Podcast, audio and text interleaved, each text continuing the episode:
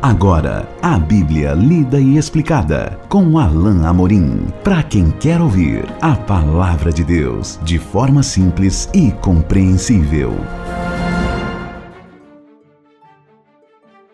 Olá, meu querido ouvinte, minha querida ouvinte. Esse é mais um programa é, da Bíblia lida e explicada. Nós vamos continuar o nosso estudo das bem-aventuranças então me permita agora chamar você de bem-aventurado. Será que eu posso chamar você assim? Você é um seguidor de Jesus, você é um discípulo de Jesus, bem-aventurado. Tomara que você seja uma pessoa assim. Tomara que você possa ouvir hoje e continuar conosco estudando a bendita palavra de Deus que nós temos lido aqui nesses dias e desejamos continuar a ler hoje com você. Estamos no Evangelho de Mateus, no capítulo 5, e vamos retomar a nossa leitura do capítulo 5, justamente no versículo 9, para fechar a série das bem-aventuranças. Versículo 9 diz assim: Bem-aventurados os pacificadores, porque serão chamados filhos de Deus. Bem-aventurados os perseguidos por causa da justiça, porque deles é o reino de Deus.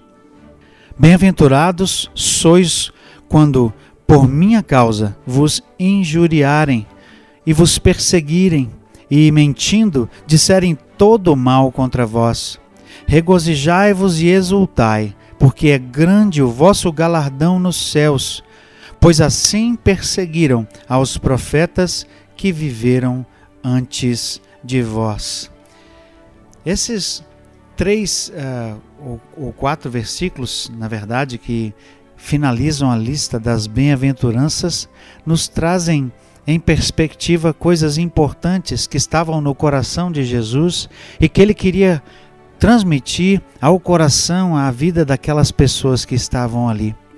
Precisamos nos lembrar que no contexto do judaísmo, no qual essas pessoas estavam inseridas, a grande maioria dessas pessoas eram, eram judeus, né, que estavam ouvindo esse ensinamento, eles estavam acostumados a, a fazer as coisas, eles estavam acostumados com aquele aspecto religioso de fazer orações, de oferecer sacrifícios, de fazer as coisas. E aqui Jesus queria que a, a marca maior do discípulo fosse uma marca do coração, fosse uma marca da vida. Ele queria que o discípulo tivesse uma vida que refletisse a presença de Deus em sua vida. É por isso que Jesus estava dizendo que era feliz, que era bem-aventurados, uh, e que eram bem-aventurados, melhor dizendo, aqueles que eram humildes, aqueles que eram mansos, aqueles que tinham fome e sede de justiça, que queriam fazer o bem, os misericordiosos. Jesus está exaltando aqui qualidade de pessoas que realmente tinham Deus no seu coração e que eram diferentes e não só faziam coisas religiosas. Eu quero que você perceba essa diferença, porque Jesus continua a sua lista de bem-aventuranças e vai falar aqui de algo que certamente chamou a atenção daqueles ouvintes originais e que talvez chame a sua atenção quando nós chegarmos nesse trecho. Mas diz assim então o texto ah, no verso 9: Bem-aventurados os pacificadores. Nós vivemos num mundo eh, de guerras. Nós vivemos num mundo e naquela época certamente havia momentos e, e tensões de guerras nas conquistas por, por novas terras.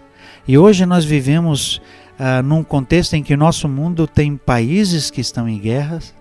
Nós vivemos um, no contexto de um mundo eh, em que países, ah, alguns países têm guerras internas, que nós chamamos de guerras civis. E nós vivemos, talvez, num contexto em que a nossa sociedade vive em guerra, vive em batalhas constantes. Nós lutamos contra a criminalidade, nós batalhamos contra ah, as coisas erradas que estão em nossa sociedade, mas o fato é que, eh, e, e pior, às vezes nós temos guerra no contexto das famílias. Às vezes nós temos guerra no contexto do trabalho. Às vezes nós temos inimizades, guerras uh, entre pessoas que deveriam estar em paz. É por isso que o discípulo de Jesus, aquele seguidor do Senhor, é alguém que é pacificador. Não é alguém passivo, não é isso que a palavra de Deus está dizendo. Não é alguém que, se for convocado, por exemplo, é, tenha que ir à guerra. Não quer dizer que um soldado não possa ser um discípulo de Jesus.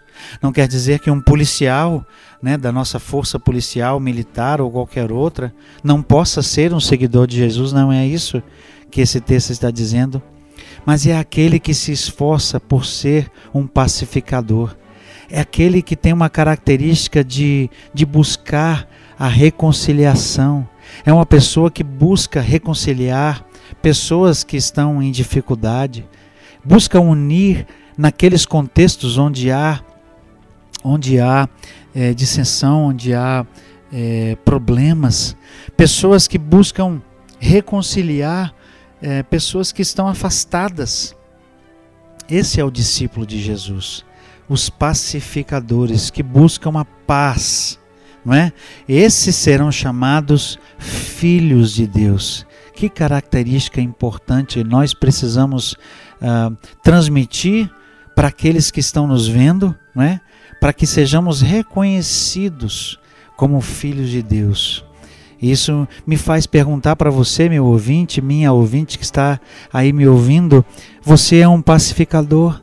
Você é uma pessoa que busca fazer a paz, você busca promover a paz na sua família, no seu contexto de trabalho, onde você está. Você é um pacificador? Tomara que sim, porque assim você também vai ser reconhecido como bem-aventurado. Verso 10 parece que traz um contraste, mas nós precisamos entendê-lo à luz do seu próprio contexto. Diz assim o verso 10: Bem-aventurados os perseguidos por causa da justiça, porque deles é o reino dos céus. Nós falamos de pacificadores, mas agora falamos de perseguidos. Como é isso? Como é isso no mesmo no mesmo contexto basicamente? É que nós devemos ser pacificadores, essa deve ser a nossa ação. Mas justamente algumas vezes quando nós buscamos fazer aquilo que é correto, aquilo que é certo, nós podemos ser perseguidos. Eu tenho certeza que você, como cristão, uh, pode já ter experimentado algo assim ou conhece alguém que, por ser cristão, por agir diferente, agir corretamente, pode ter sido perseguido. É disso que a palavra está, está falando aqui. Bem-aventurados os perseguidos por causa da justiça. Algumas vezes, por sermos cristãos, algumas vezes por fazermos as coisas da forma certa, porque por querermos as coisas corretas, podemos ser perseguidos. Seja no nosso ambiente de trabalho, seja em qualquer outro contexto, podemos ser olhados com olhos estranhos, podemos até ser uh, marginalizados, colocados de lado por não sermos pessoas que vivem de acordo com os princípios desse mundo.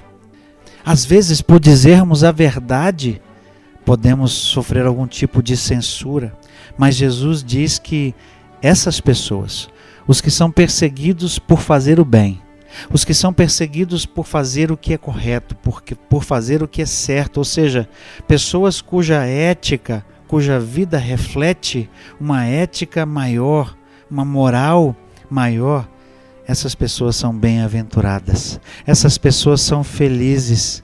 Elas podem até ser perseguidas aqui, mas diante de Deus, essas pessoas são aquelas que herdam o reino dos céus. E com certeza, se você é um discípulo de Jesus, você sabe que isso é muito mais importante. Qualquer coisa que nós temos vinda do Senhor, no reino dos céus, é incomparavelmente melhor, mais especial, tem mais valor do que qualquer outra coisa que nós tenhamos nessa vida. E num mundo em que a corrupção reina, no mundo em que os meios justificam os fins, no mundo em que as pessoas ah, mentem, corrompem, contam uh, meias histórias, meias verdades para conseguirem o que querem. Nós somos chamados a agir diferente, nós somos chamados a fazer diferente, ainda que isso traga perseguição. Ainda que isso traga para nós algum tipo de perseguição ou uh, algum tipo de até mesmo de violência. Eu sei que isso não acontece no Brasil, isso não acontece no nosso contexto, mas saiba, saiba você, meu querido ouvinte, minha querida ouvinte, que você pode acessar, por exemplo, no seu, no, na sua internet, um site chamado Missão uh, Portas Abertas. Ele fala da igreja perseguida. Nós temos lugares no mundo onde os cristãos são perseguidos. Nós temos lugares no mundo onde cristãos, irmãos nossos, são mortos por sua fé. Mas ainda assim, dessas pessoas, pode-se dizer que eles não amaram mais a sua vida, a sua própria vida, é, mais do que ao Senhor. Por fim, o verso 11 é, expande um pouco nesse tema da perseguição. Diz assim o verso 11: Bem-aventurados sois quando por minha causa vos injuriarem e vos perseguirem, e mentindo disserem todo, todo mal contra vós. Regozijai-vos e exultai, porque é grande o vosso galardão nos céus pois assim perseguiram aos profetas que viveram antes de vós. Se nós somos perseguidos, se alguém for perseguido, for injuriado por aqueles que estão mentindo e se disserem mal, e é interessante essa nota, aqueles que mentindo, ou seja, não é verdade, é calúnia, é algo mentiroso, mas por causa da nossa justiça, por causa do fato de fazermos o bem, às vezes as pessoas terão de inventar uma coisa, fabricar uma, uma, um fato sobre nós. E o texto diz claramente: mentindo. Eles estarão mentindo. Mas a Bíblia diz que nós devemos o que? Nos regozijar. Regozijai-vos e exultai. A Bíblia não está falando aqui de sentimento é claro que nós vamos nos sentir injustiçados. É claro que lá dentro do nosso coração, até mesmo em forma de oração, nós estaremos é, sentindo isso, o, o, que podemos ouvir, não é? Algum tipo de acusação, algum tipo de, de, de injustiça. Então a palavra de Deus aqui não está dizendo de, uma de um sentimento, mas está falando de uma atitude. Nós devemos sim dar graças a Deus. E a nossa atitude deve ser de louvor a Deus porque é grande o nosso galardão, é grande a nossa recompensa. Nós não vivemos para esse mundo, nós não vivemos para nós mesmos, nós vivemos para Deus. E Ele há de recompensar, ainda que esse mundo não traga recompensa. No nosso próximo encontro, nós estaremos continuando o estudo do capítulo 5, continuando nos temas maravilhosos aqui do Sermão do Monte. E até lá, que Deus te abençoe. Acesse agora nossa plataforma e baixe os podcasts www.rede316.com.br. A Bíblia lida e explicada com Alain Amorim.